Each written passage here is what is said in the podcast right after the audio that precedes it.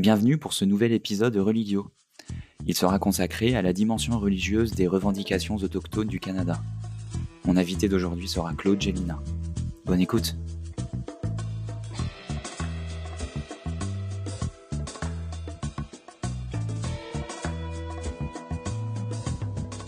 Depuis plus d'une cinquantaine d'années, les populations autochtones du Canada sont engagées dans une démarche de réappropriation des acquis perdus dans le sillon du colonialisme.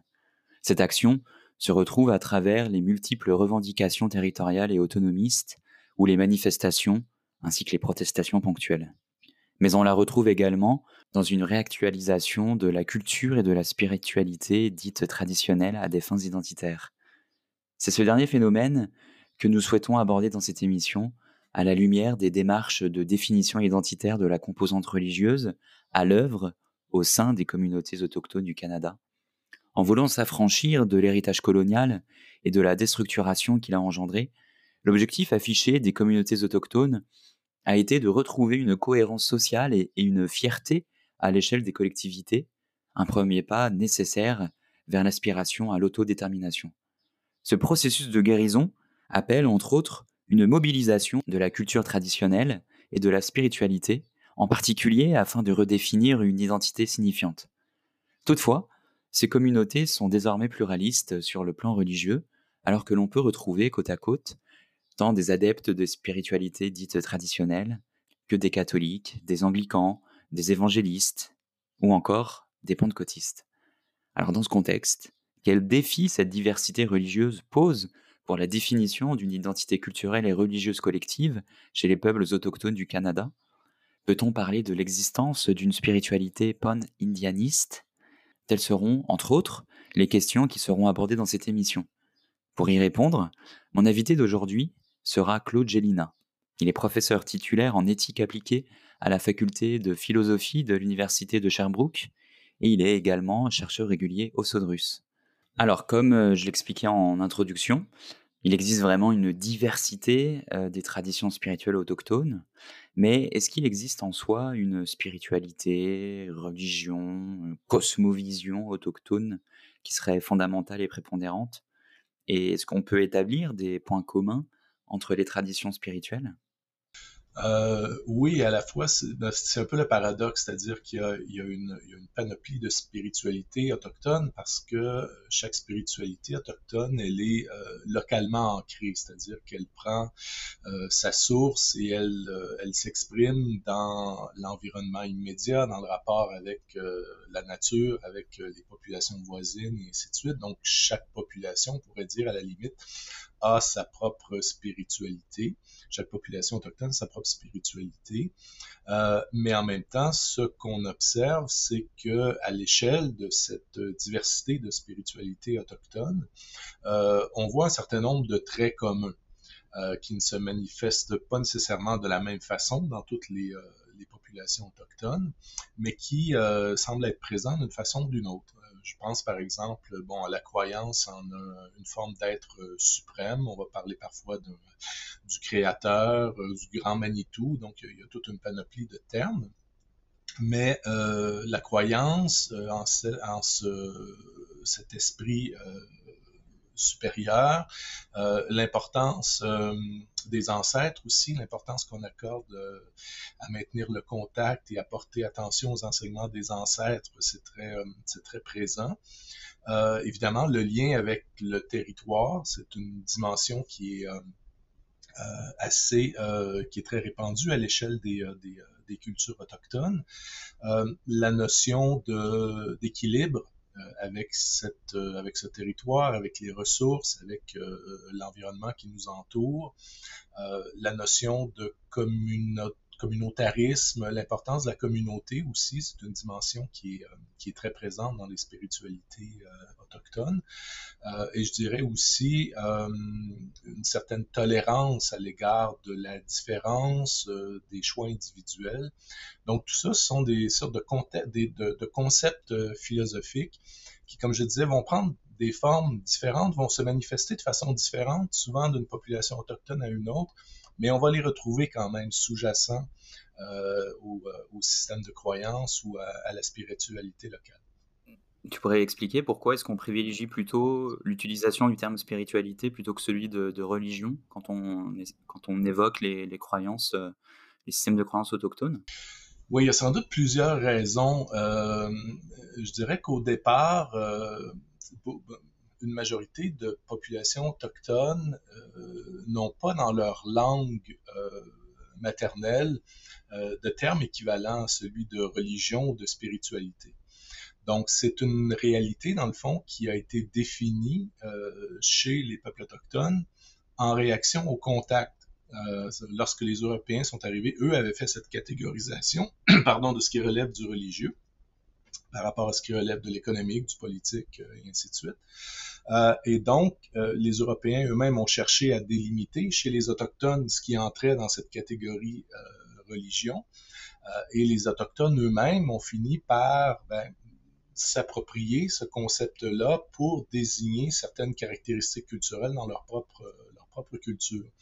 Et dès le départ, on s'est rendu compte qu'il y avait quand même une différence entre la religion euh, chrétienne, par exemple, et euh, les systèmes de croyances autochtones qui étaient beaucoup moins institutionnalisés.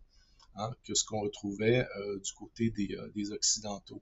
Alors, le, terme spiritualité est apparu notamment dans ce contexte-là, euh, un peu pour marquer la différence avec le caractère plus institutionnalisé de la religion chrétienne par rapport au vécu euh, religieux en contexte autochtone qui est beaucoup plus euh, euh, qui repose davantage sur une dimension euh, ben, très individuelle par exemple très ancrée dans l'expérience et qui n'est pas euh, rattaché à des, euh, à des lieux de culte particuliers, en tout cas des édifices par exemple, ou des donc donc le terme spiritualité semblait utile pour marquer cette différence par rapport aux religions plus institutionnalisées.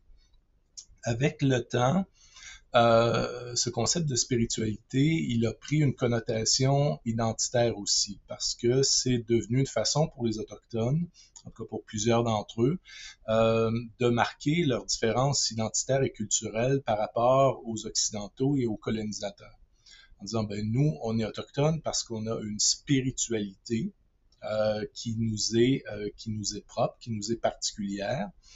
Euh, et l'utilisation du terme spiritualité dans ce contexte-là avait aussi et encore aujourd'hui l'avantage de concilier le fait que beaucoup d'Autochtones euh, se considèrent être chrétiens ou pratiquent une religion chrétienne, catholique ou protestante, peu importe. Euh, mais euh, ce n'est pas incompatible avec le fait d'avoir une spiritualité autochtone. Donc, au-delà, ce que certains vont dire, c'est qu'au-delà de nos pratiques chrétiennes, par exemple, auquel on adhère, ben, il reste qu'il y a derrière ça euh, une spiritualité aussi qui nous est propre et qui n'est pas incompatible avec la pratique du, euh, christianisme. Donc, on peut être chrétien, par exemple, et euh, continuer d'entretenir un lien privilégié avec le territoire, conserver ce souci de, de, donner la préséance à la communauté plutôt qu'aux individus. Bref, ce n'est pas incompatible. Alors, il y a, toutes ces, euh, ces dimensions-là qui entrent en ligne de compte et qui font que euh, encore aujourd'hui, euh, beaucoup d'Autochtones vont préférer parler en termes de spiritualité plutôt que de religion. Je pense qu'aujourd'hui, c'est relié peut-être bien davantage à une dimension plus identitaire que théorique ou, ou conceptuelle. C'est vraiment, ça sert à marquer la différence par rapport aux non-autochtones. Je comprends bien. Et au final, à, partir de quand est-ce qu'on peut faire remonter la, reconnaissance étatique des, des, droits religieux autochtones euh, au Canada? Euh, Au Canada, je dirais, euh, c'est relativement récent dans la mesure où, euh, jusque dans les années 1940, euh, début 50, euh, on était encore dans une dynamique au Canada de conversion des Autochtones et de d'assimilation des Autochtones, donc cet objectif de les détacher de leur système de croyances et de, de, de pratiques euh, traditionnelles.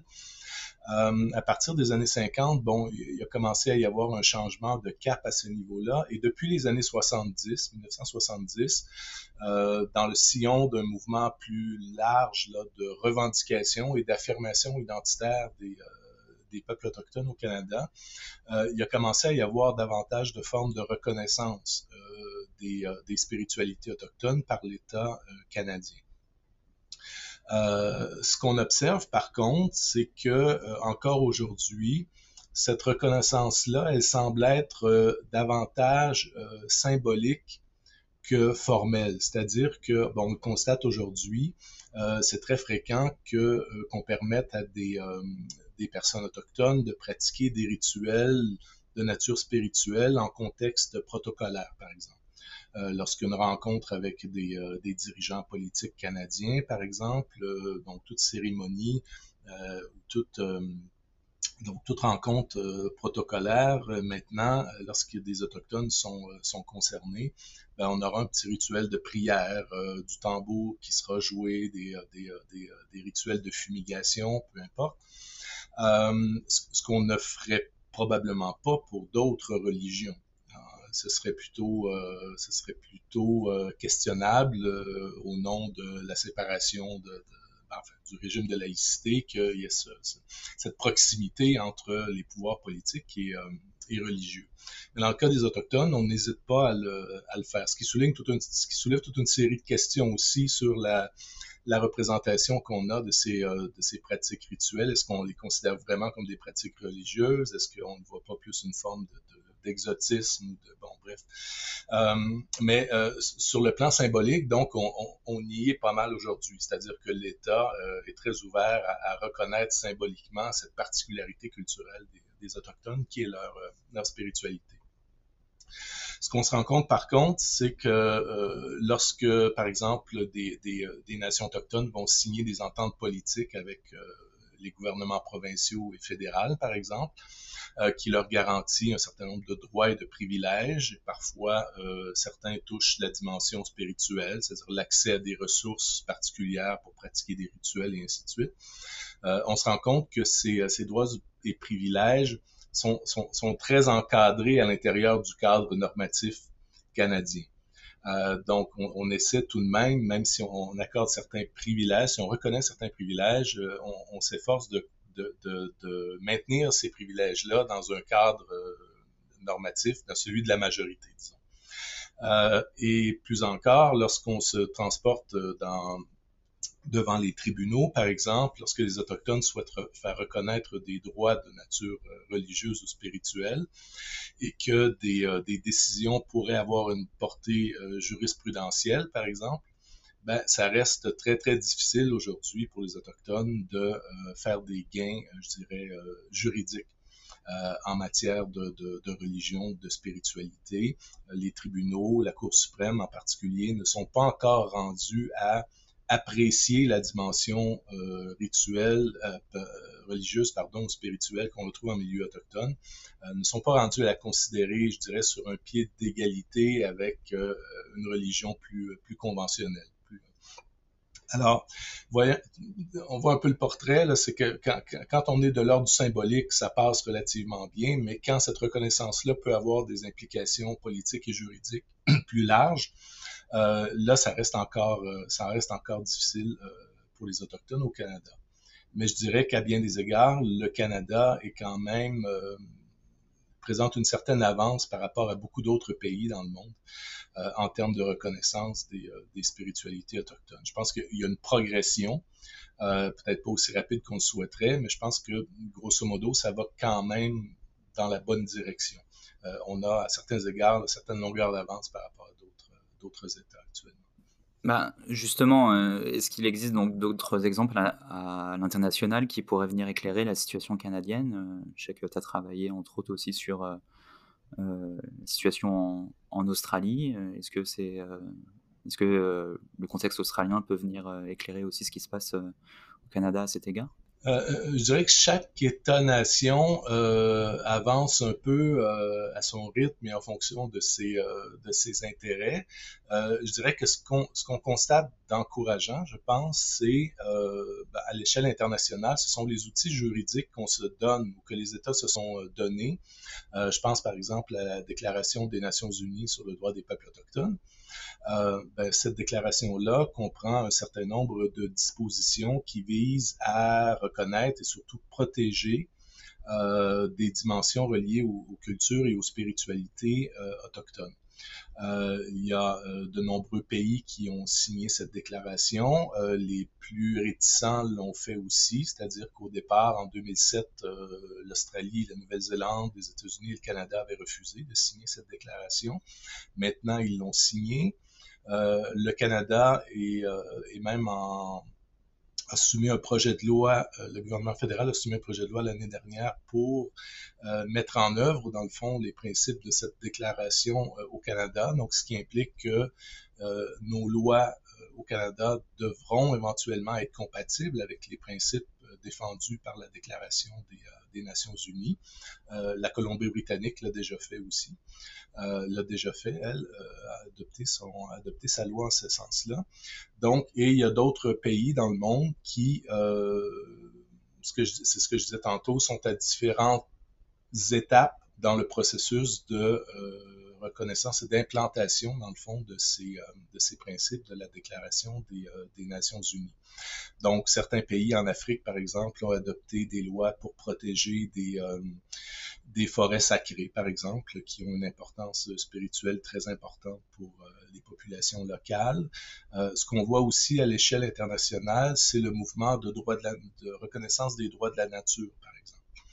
Euh, donc, des pays adoptent des lois pour reconnaître comme euh, entité légale, personne légale, euh, des, éléments de la nature, des rivières, par exemple, des montagnes, et euh, ces lieux, euh, ces, euh, ces, éléments de, ces éléments naturels ont, dans bien des cas, une importance très importante, une importance spirituelle, chez les peuples autochtones.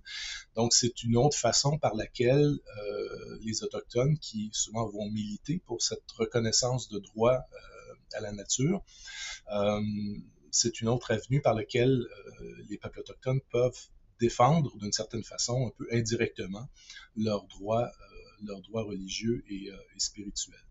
Donc, il y, a des avancées intéressantes à ce moment-ci. Euh, et j'ai tendance à croire que dans bien des contextes, ça va dans la bonne, euh, ça va dans la bonne direction. ça reste un travail assez énorme pour les autochtones aujourd'hui encore de défendre ces droits spirituels qui impliquent l'accès à des territoires dont ils ont été dépossédés, l'accès à des lieux sacrés dont ils ont été dépossédés, euh, et une reconnaissance aussi par les, par les, euh, les sociétés coloniales euh, de modes de croyances et de pratiques de nature spirituelle qui, ben, dans bien des cas, sont un peu différentes des cultures religieuses occidentales. Donc, ça demande un effort de, compréhension et de réalisation que ben, ce qui prévaut dans les, parmi les populations autochtones, même celles qui donnent l'impression d'être profondément converties au christianisme, ben, c'est des schèmes culturels, c'est des schèmes religieux qui peuvent être très différents de ce que la majorité ou la, société coloniale peut comprendre comme étant des schèmes.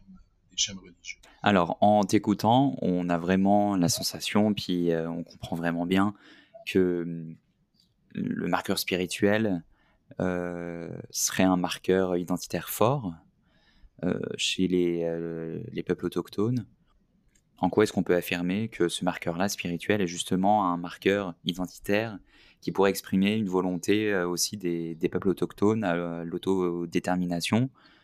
Et en quoi est-ce que la spiritualité pourrait être un marqueur à ce moment-là identitaire utile aux communautés autochtones dans leur quête à l'autodétermination ben, je, pense qu'il est important pour sa fonction, au niveau de sa fonction première, c'est-à-dire que une spiritualité ou un système religieux, ça sert euh, au départ à euh, donner un sens à notre à notre existence, à notre à notre à notre mode de vie, à nos valeurs et tout. Donc seulement sur ce niveau-là, je pense que c'est important.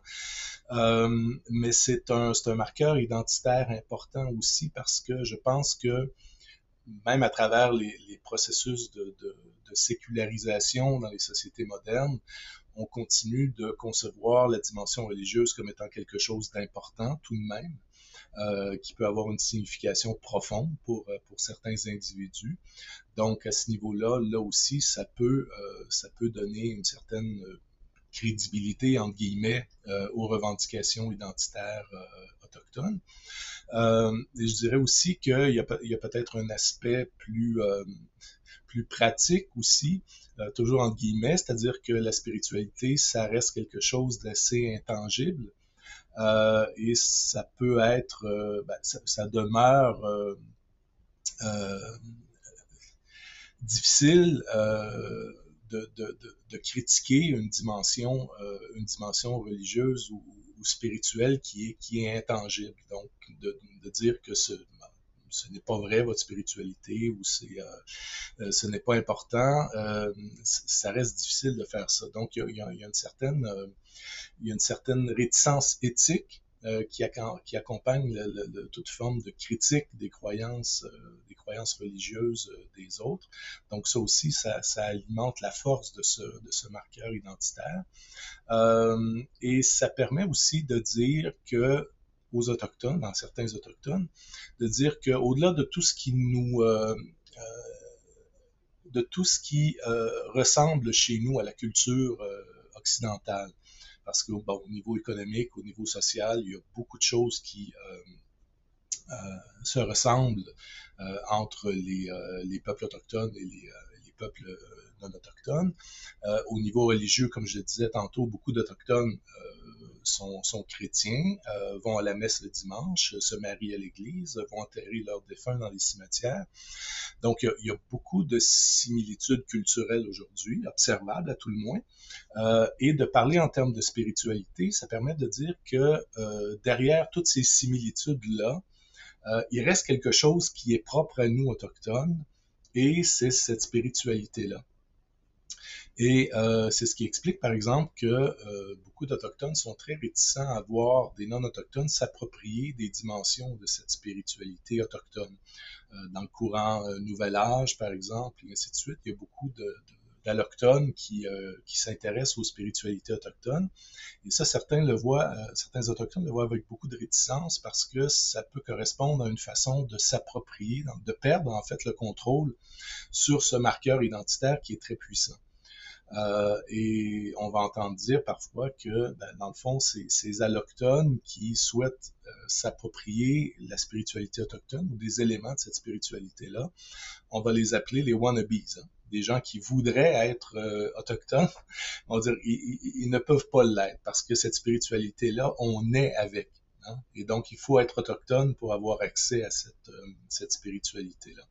Alors, c'est comme, d'une certaine façon, un des derniers refuges identitaires les plus convaincants euh, pour montrer que, comme autochtones, on forme des peuples, des sociétés vraiment distinctes euh, des sociétés occidentales ou non autochtones.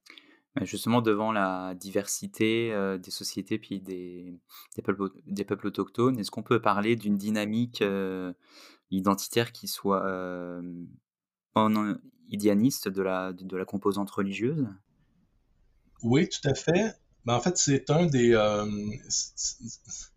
un des éléments qui, qui, porte parfois à confusion parce que bon, en commençant, on parlait du fait, au tout début, on parlait du fait qu'il y a, qu'il y a, qu'il y a pratiquement autant de spiritualité autochtone que de peuples que de peuples autochtones, euh, et en même temps, on a en parallèle des discours qui font la promotion d'une spiritualité pan-autochtone ou pan-indienne, donc une spiritualité qui serait propre à l'ensemble des, euh, des Autochtones.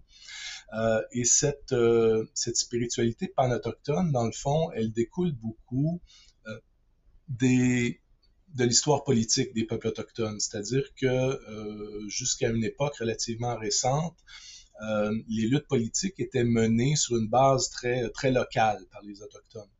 Et à partir des années 70, euh, surtout, on a commencé à créer des, euh, organisations politiques beaucoup plus larges au niveau autochtone pour être en mesure d'avoir un poids politique plus, important.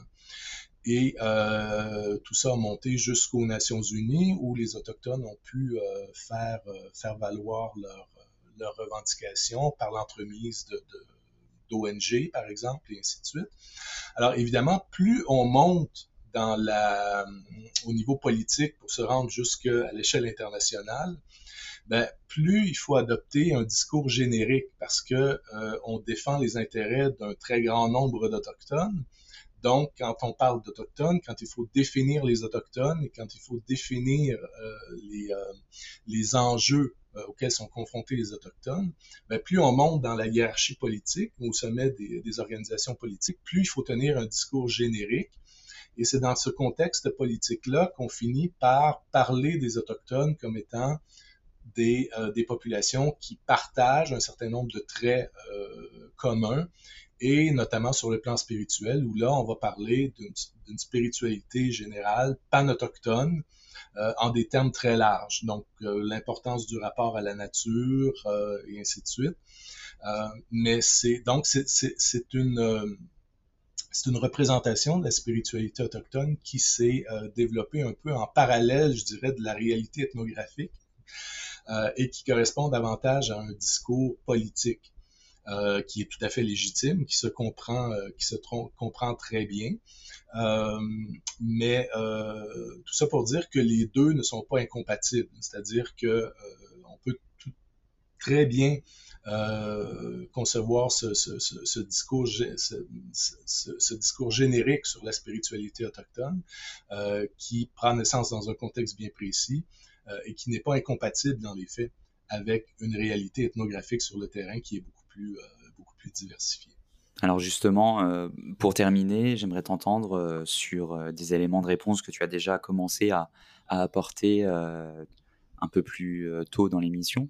Mais comment est-ce qu'on peut expliquer que de nombreuses personnes issues de communautés autochtones continuent malgré tout de s'identifier comme chrétiennes, alors même que les religions issues du monde chrétien ont été responsables de crimes à leur encontre. Euh, on peut penser notamment euh, aux au pensionnats. Oui, ça c'est une autre dimension assez, euh, assez intéressante parce qu'effectivement, dans beaucoup de collectivités autochtones, c'est le cas au Canada notamment, le christianisme est très important. et parce parfois, surtout au niveau des générations plus, plus âgées, euh, les aînés, par, parfois, sont, sont, sont, très attachés euh, au christianisme parce que c'est la religion dans laquelle ils ont grandi. Euh, et ça reste une religion qui est porteuse, pour ceux qui y adhèrent, pour ceux qui y tiennent, qui est porteuse de, de, de, de sens et d'éléments de, compréhension. Euh, je dirais aussi d'une certaine dimension identitaire euh, aussi. Alors, euh, ce qu'on va retrouver souvent dans les collectivités, c'est des, euh, des formes de clivage, par exemple, entre, euh, on, le voit souvent, par exemple, entre les aînés qui demeurent très attachés euh, au christianisme et euh, les plus jeunes générations qui sont portées à retourner à la culture et à la spiritualité euh, traditionnelle, dans certains cas même à des formes de, de, de, chamanisme. Et les aînés, parfois, ne sont pas très, très heureux de voir ce, ce retour-là parce qu'ils vont dire, ben nous, nous, notre religion, c'est le christianisme, ou c'est le, le, catholicisme, ou c'est l'anglicanisme, peu importe. Mais parce que eux, ben, leur monde s'est construit dans, dans, dans, cette religion, dans ces religions-là. Euh, donc, il y, a, cette dimension-là. Puis, il y a ce que j'évoquais tantôt aussi, euh, c'est le fait que ben, on peut s'adonner à des rituels chrétiens euh, tout en étant conscient et soucieux de euh, maintenir, préserver et d'affirmer une spiritualité euh, autochtone bien particulière aussi.